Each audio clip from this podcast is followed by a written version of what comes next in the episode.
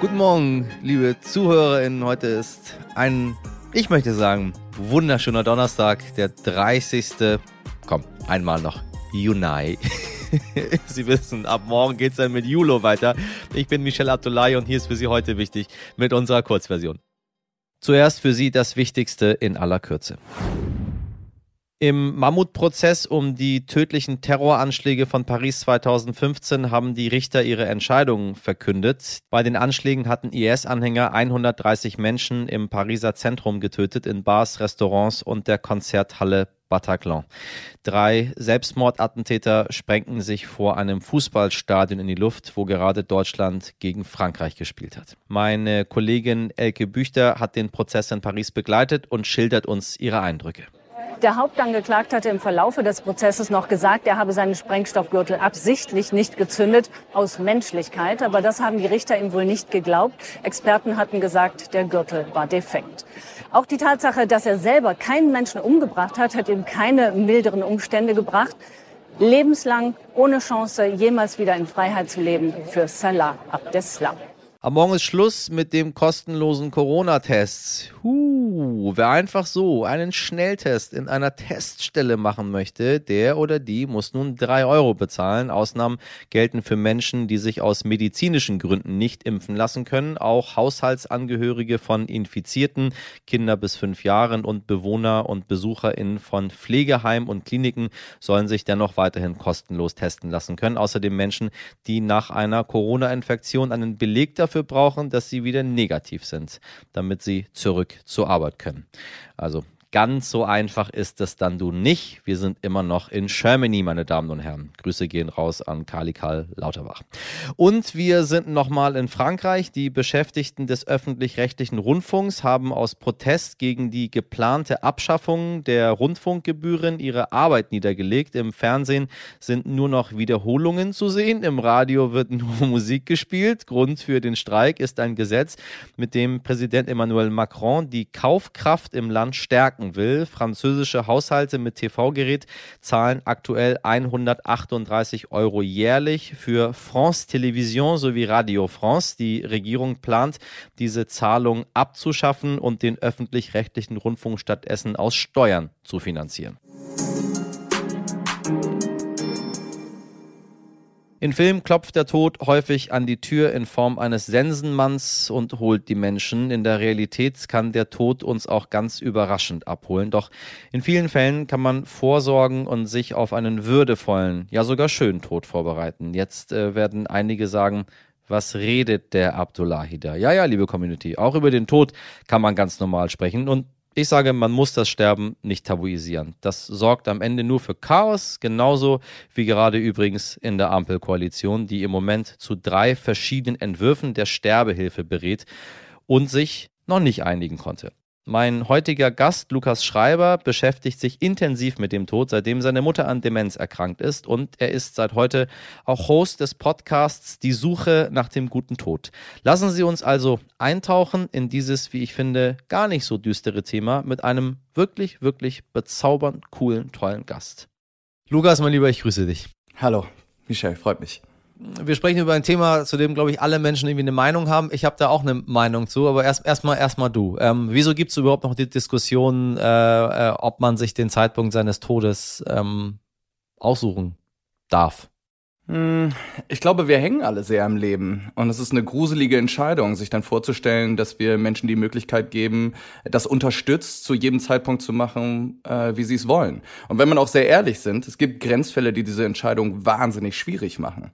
Ich meine, äh, die gleiche Diskussion hat man in anderen Themen auch. Aber ähm, wir geben Menschen die Freiheit, Fehler zu machen.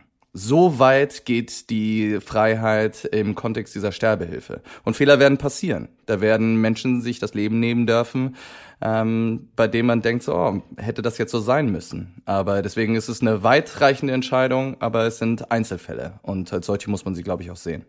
Ich weiß noch, ich glaube, das war der Fall von, ich glaube, Gunther Sachs war das, wenn ich mich nicht irre, der sich vor äh, einigen Jahren umgebracht hat, als er ähm, ich weiß gar nicht, was es war, ich glaube Demenz oder Parkinson, also was Unheilbares hatte er als Diagnose und hat dann gesagt, ich möchte äh, so aus der Welt gehen, wie ich das möchte und hat er sich umgebracht. Ähm, ich weiß noch, dass mein Vater damals gesagt hat, äh, was für eine krasse Entscheidung, was für ein Mann, das zu machen und das zu entscheiden, so, obwohl er glaube ich, jemand ist, der irgendwie da nicht so, nicht so wer für ist. Äh. Und da habe ich mir so, okay, guck mal, wenn es irgendwie um die, um die Existenz geht, um die Gesundheit geht, dann äh, sagt man, warum soll man nicht die Entscheidung selber treffen? Was ich ehrlich gesagt gar nicht weiß, ist, wie die Regelung bei uns in Deutschland ist, weil wir so viel darüber gesprochen haben im Laufe der letzten Jahre. Aber ich weiß nicht mehr, ob das erlaubt ist, nicht erlaubt ist, Beihilfe, Sterbehilfe, muss ich nach Holland, äh, drückt der Arzt, drück ich. Wie ist die Lage? Was darf ich überhaupt und was nicht? Das ist eine sehr interessante Frage, weil diese Unsicherheit, die teilt der Gesetzgeber auch. Also es ist der Zustand, also deine Verwirrung ist genau der aktuelle Zustand. Im Februar, es gab vorher ein Gesetz, äh, das hat die geschäftsmäßige Sterbehilfe verboten. Die geschäftsmäßige Sterbehilfe bedeutet, es gibt Sterbevereine, Sterbehilfevereine in Deutschland und die vermitteln Ärzte, die bereit sind, äh, die Sterbehilfe durchzuführen. Das wurde 2015 verboten. Im Februar 2020 hat das Bundesverfassungsgericht entschieden, dass dieses Gesetz, dieses Verbot nicht mehr gültig ist. Das heißt, von einem Tag, man nennt das die Gesetzhoheit, denke ich, ähm, vom Verfassungsgericht. Von einem auf den anderen Tag, als das Verfassungsgericht diese Entscheidung getroffen hat, war dieses Gesetz nicht mehr gültig. Und seitdem gibt es Unsicherheiten. Ähm, die Entscheidung des Verfassungsgerichts war, jeder egal welche Krankheit, egal wie alt, solange volljährig, darf die geschäftsmäßige Sterbehilfe in Anspruch nehmen. Seitdem sind Sterbehilfevereine in Deutschland unterwegs und bieten Menschen an, ähm, wenn bestimmte Kriterien, und diese Kriterien sind nicht gesetzlich gesichert, sondern das entscheiden die Sterbehilfevereine für sich selbst, ähm, entscheiden dann, wer sterben darf und wer nicht. Aha. Das heißt, hier gibt es keinen Prozess. Es gibt nichts allgemein geregeltes, wie das jetzt stattfinden soll. Seit zwei Jahren machen die so ein bisschen, was da passieren soll. Da gibt es viele Vereine, die das sehr gewissenhaft machen. Ähm, es gibt wenige Ausnahmen. Menschen, die nicht urteilsfähig sind. Das sind Minderjährige, das sind Menschen, die durch eine Krankheit dadurch beeinträchtigt sind. Zum Beispiel demenzkranke Menschen dürften nicht diese geschäftsmäßige Sterbehilfe in Anspruch nehmen. Das heißt aber, aktuell gibt es verschiedene Sachen, die gleichzeitig laufen. Es gibt die Sterbehilfevereine, viele gute Vereine dabei, die Menschen helfen, die einen bestimmten Prozess haben. Die schicken erst einen Juristen manchmal vorbei, manchmal sind das Therapeutinnen, die versuchen herauszufinden, ist das wirklich ein beständiger Wunsch, ist das ein zeitlich beständiger Wunsch.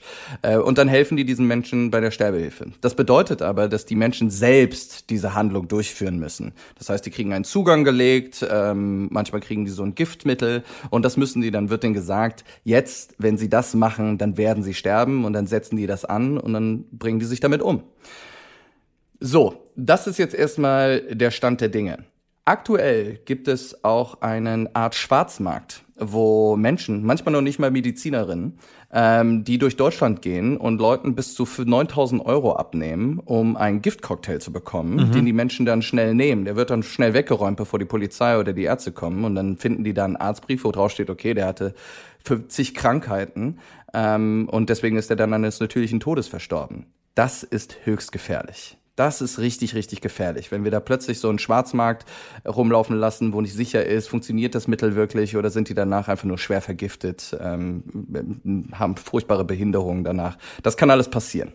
Das heißt, äh, aktuell ist der Zustand, es ist legal, man kann es machen und es gibt keinen geregelten Prozess vom Gesetzgeber. Weisheit des Tages.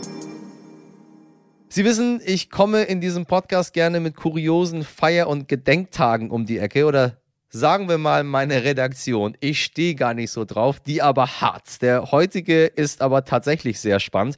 Heute ist nämlich der internationale Tag der Asteroiden. Ja, da hat man mich wieder, wenn es ums Weltraum geht. Den äh, haben die Vereinten Nationen am 30. Juni ausgerufen, weil an diesem Tag im Jahre 1908 die Druckwelle einer Asteroidenexplosion mehrere Millionen Bäume in Sibirien umgefegt hat. Die Fläche der kaputten kaputten und verbogenen Bäume war so groß, ja, sorry, wie das Saarland, wo keiner weiß, wie groß es eigentlich überhaupt ist. Deshalb möchten die Vereinten Nationen mit diesem Tag darauf aufmerksam machen, es gibt potenziell die Gefahr, dass so ein Asteroid angeschossen kommt. Aber Fun Fact, vor mehreren Millionen Jahren könnten solche Gesteins- und Metallbrocken aus dem All das Leben auf der Erde überhaupt erst ermöglicht haben. ForscherInnen haben Modelle aufgestellt, dass es ohne diese Brocken viel zu wenig Wasser auf der Erde gegeben hätte. Deshalb gibt es die Theorie, dass ja, die Asteroiden Wasser auf die Erde gebracht haben. Danke dafür. Nun sind wir aber keine GallierInnen und müssen deshalb keine Angst haben, dass uns der Himmel auf den Kopf fällt. Das sagt auch der Asteroidenexperte der Europäischen Raumfahrtagentur ESA, Detlef Koschny. Laut Berechnungen kommen täglich Massen von 100 Tonnen auf die Erde. Die können uns in den allermeisten Fällen aber nichts anhaben. Und wenn doch, gibt es die Idee, größere Asteroiden tatsächlich abzuschießen, ganz wie im Film. Deshalb die Beruhigung von Detlef Koschny, eine zivilisationsbedrohende Gefahr kann ich ausschließen im Moment. Wenn das keine guten Nachrichten für den Start in diesen Tag sind, meine Damen und Herren, dann weiß ich auch nicht, wie es weitergeht. Ich sag's Ihnen, wir als Menschheit, wir brauchen keine Asteroiden, wir bringen uns einfach selber um.